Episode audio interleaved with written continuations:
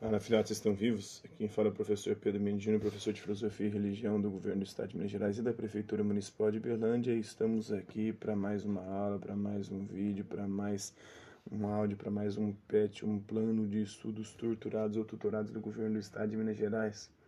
E nós estamos no PET 2, no PET do segundo bimestre de 2021, da semana 5 de Filosofia do segundo ano do ensino médio. É, e o eixo temático que a gente vai falar agora é o conhecer, o conhecimento. O tema o tópico são os tipos de conhecimento e emergência da filosofia, as habilidades em relacionar, mito e filosofia. Mito que é a narração sobre as origens de filosofia, que é o amor à sabedoria. Os conteúdos relacionados é o discurso e a mitificação, a interdisciplinaridade, a ecolíngua portuguesa com projeto de vida. Então, o tema é o discurso e a mitificação. Olá, estudante, após as primeiras semanas de estudos, você deve estar se perguntando aí, a filosofia realmente serve para alguma coisa neste momento da minha vida? A resposta é sim. Se você acompanhou com cuidado as quatro primeiras, é, percebeu que o pensamento ele é algo dinâmico, né, está em constante movimento, mudança, transformação, que depende do status cultural deixo daquele histórico e que uma construção sujeita a aperfeiçoamentos é bastante parecido aí com a história da nossa própria existência, você não acha? Então vejamos, quando você estava iniciando o ensino fundamental, o tempo que você dedicava às brincadeiras da infância era bem maior do que hoje. É, o inverso acontecia quanto ao tempo dedicado aos componentes curriculares, né, as matérias da escola. O que mudou neste meio tempo, obviamente, foi você mesmo né, e você mesma. Agora, na metade do ensino médio, você tornou-se praticamente outra pessoa, diferente daquela que entrou no fundamental. Né? Que bom. Essa semana eu quero te convidar a pensar a partir do seguinte problema: como que a linguagem, os diferentes discursos, eles influenciam na construção da nossa identidade, da nossa personalidade, da nossa individualidade. O que é o discurso, para começar? É, simplificando, podemos dizer que um discurso é basicamente uma mensagem, né? mas estamos na aula de filosofia, então não dá para parar no simples, né? que essa definição é mais da língua portuguesa aí. Né, do conteúdo de português. É possível pensar em inúmeras perguntas sobre os tipos de discurso, suas formas, seus agentes, suas ferramentas. Ainda bem que temos ótimos professores de língua portuguesa que podem colaborar com a gente. Por isso, vamos nos concentrar aqui sobre um tipo específico de forma discursiva, que é o discurso mítico, né, num recorte particular do seu uso, né, que é a construção da nossa identidade, ou seja, é, do modo como nós nos reconhecemos e somos reconhecidos em sociedade. Então, o mito na formação da nossa identidade, da nossa personalidade, da nossa individualidade. Este é o título de um artigo escrito pelo professor Sebastião Monteiro de Oliveira, da Universidade Federal de Roraima, né, junto com a professora Antônia Silva de Lima, da Universidade Federal do Amazonas. Veja um resumo da pesquisa deles aí sobre a formação da identidade dos povos amazônicos. Né, os mitos e lendas fazem parte da cultura do homem amazônico, interferindo na formação da sua identidade, da sua personalidade, da sua individualidade, são apresentados como uma tentativa de explicar a realidade como uma resposta e uma explicação da origem do mundo, que é reproduzida através de cerimônias religiosas que, por sua vez, mantém vivo o mito, essa narração sobre as origens, dentro de uma formação antropológica da formação enquanto ser humano. Esse mito, esse mito ele é apresentado como explicação do inexplicável, né? dizer estabelecendo a diferença entre o sagrado, né, o religioso e o profano, né, que está no âmbito aqui das nossas relações é, imanentes, cotidianas. Essa relação influencia aí, para quem aceita o mito, na própria formação da identidade, principalmente quando se trata da cultura do homem amazônico. O mito aqui é retratado, né, aqui retratado é o modo de ver, sentir e de mencionar a realidade. Como tal, ele faz parte do próprio processo de formação da identidade mesmo com o bombardeio da globalização e do neoliberalismo, que determina padrões de comportamento numa sociedade pós-moderna e pós-industrial. Veja que, assim como os povos amazônicos e como todos os povos, afinal, nós também precisamos explicar o inexplicável de vez em quando. Para dar conta da realidade, nem sempre as explicações lógicas elas são suficientes. Quer ver? Pense em uma pessoa fumante. Algumas delas, mais que existem provas e argumentos científicos demonstrando que fumar faz mal para a saúde, elas simplesmente continuam fumando. É, perceba que o hábito de fumar não foi construído a partir de um raciocínio ou de um conjunto de conclusões lógicas. Nesse caso aí, como será que o indivíduo justifica para si mesmo e para os outros um hábito evidentemente irracional? O professor Sebastião e a professora Antônio nos ajudaram a compreender que o mito é um modo de ver, de sentir e de mencionar a realidade. Isso vale tanto para os povos da Amazônia quanto para o fumante do exemplo, né? É, é sério, ele devia se afastar do cigarro. Alguns motivos pelos quais os discursos míticos eles são eficazes para a formação da identidade, da personalidade do sujeito, do indivíduo.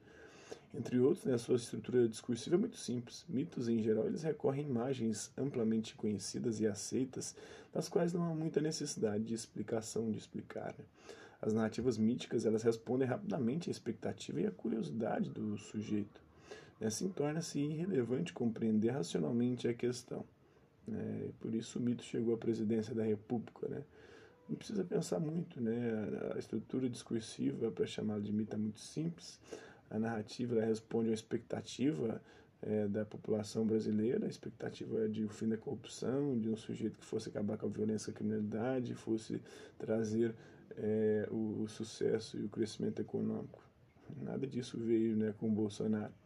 Então, assim, torna-se irrelevante compreender racionalmente a questão. Formas míticas de discurso, elas movimentam afetos e emoções dos sujeitos. E é isso que acontece no embate político hoje, né? Tem dois mitos ali envolvidos num confronto, o Lula e o Bolsonaro, né, provavelmente para 2022. E as discussões se baseiam muito mais em emoções, né, afetos e sentimentos tanto da direita quanto da esquerda, que em algo racional, porque se fosse racional a gente já teria eliminado ambos, né, por conta de todo o histórico. É, então a coisa é bem complicada. O Bom Velhinho, lembra o avô querido, né, o castigo de Prometeu causa medo. O Bom Velhinho, Papai Noel, né.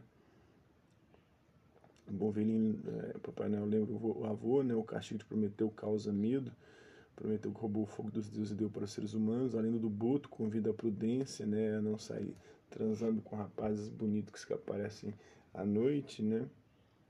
E aí, porque é, é o perigo desse, é desse rapaz ser o Boto, que se, o Boto que se transformou em um rapaz, seduzir as meninas, engravida elas e depois volta a ser Boto, deixa ela sozinha, né?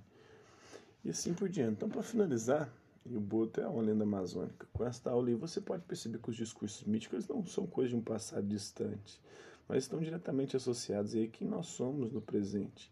Boa parte do modo como nós interpretamos a realidade, dos posicionamentos que temos e inclusive das decisões que tomamos. Tem como ponto de partida um conjunto de mensagens míticas e não lógicas. Os discursos a partir dos quais justificamos os nossos hábitos, as nossas preferências, que reverenciam a nossa personalidade e que definem a identidade que assumimos ao longo da vida, não se baseiam em argumentos racionais. Isso torna a filosofia ainda mais importante na vida da gente, porque ela serve como um filtro que vai permitir o refinamento desses discursos. É assim diminuímos o risco de vivermos no piloto automático, que seria uma vida bem sem graça, vamos combinar, né? Lembre-se de seguir o conselho do Miranha, né? Fuma não, pô. Então, para saber mais, tem o mito na formação da identidade do Sebastião Monteiro Oliveira, da Antônia, Silva de Lima. E tem também a série Cidade Invisível, a série com mitos e lendas brasileiras, lá, muito interessante da Netflix aí, né? Sucesso recente. Então reflita sobre os dois textos a seguir. O ar é o elemento originário de tudo que existe, existiu, existirá, Dona Anaxímenes de Mileto. Texto 2. Deus, como Criador de todas as coisas, está no princípio do mundo e dos tempos do Basílio Magna. Filósofos de diversas épocas, eles procuraram explicar racionalmente a origem do universo. O que as teses de Anaxímenes, é, filósofo grego antigo, e o Basílio Magno, é, pensador medieval, têm em comum? As duas têm origem nos mitos das civilizações antigas. Mais ou menos, né? Ambas propõem um princípio originário para o mundo, né? Ambas propõem. Para um é o ar, para outra é Deus, né? As duas defendem Deus é o princípio das coisas, não. É, a Jane Sims tenta ser uma resposta racional, não mais baseada no mito, apesar de que tem influência do mito, né? Para dizer que a água, o ar, né, é um princípio elementar. As duas rejeitam as teorias de filósofos da religião, nem tinha filósofo da religião naquela época, né, pra, como nós assim o denominamos hoje, apesar que a religião estava envolvida ali em todo o processo do filosofar desde a sua origem. Ambas são baseadas na ciência da natureza, não. Identifique e registre duas características que você percebe em si mesmo e que não são resultado de um esforço racional. Então, você tem, né, eu infelizmente estou do caboclo lá, né, algo irracional que faço fumar, beber. Né?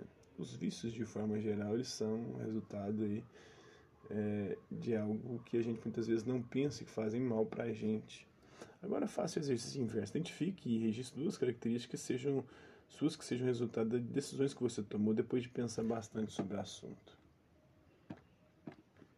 Eu particularmente tenho aí né, um um grande apreço pelo estudo, pelo conhecimento. Busco sempre estar me atualizando, lendo bastante. Tenho mais de 5 mil livros em casa, que é uma escolha, uma decisão que eu tomei de conhecer, de buscar o saber, por ser uma mãe da sabedoria, por ser da filosofia, né?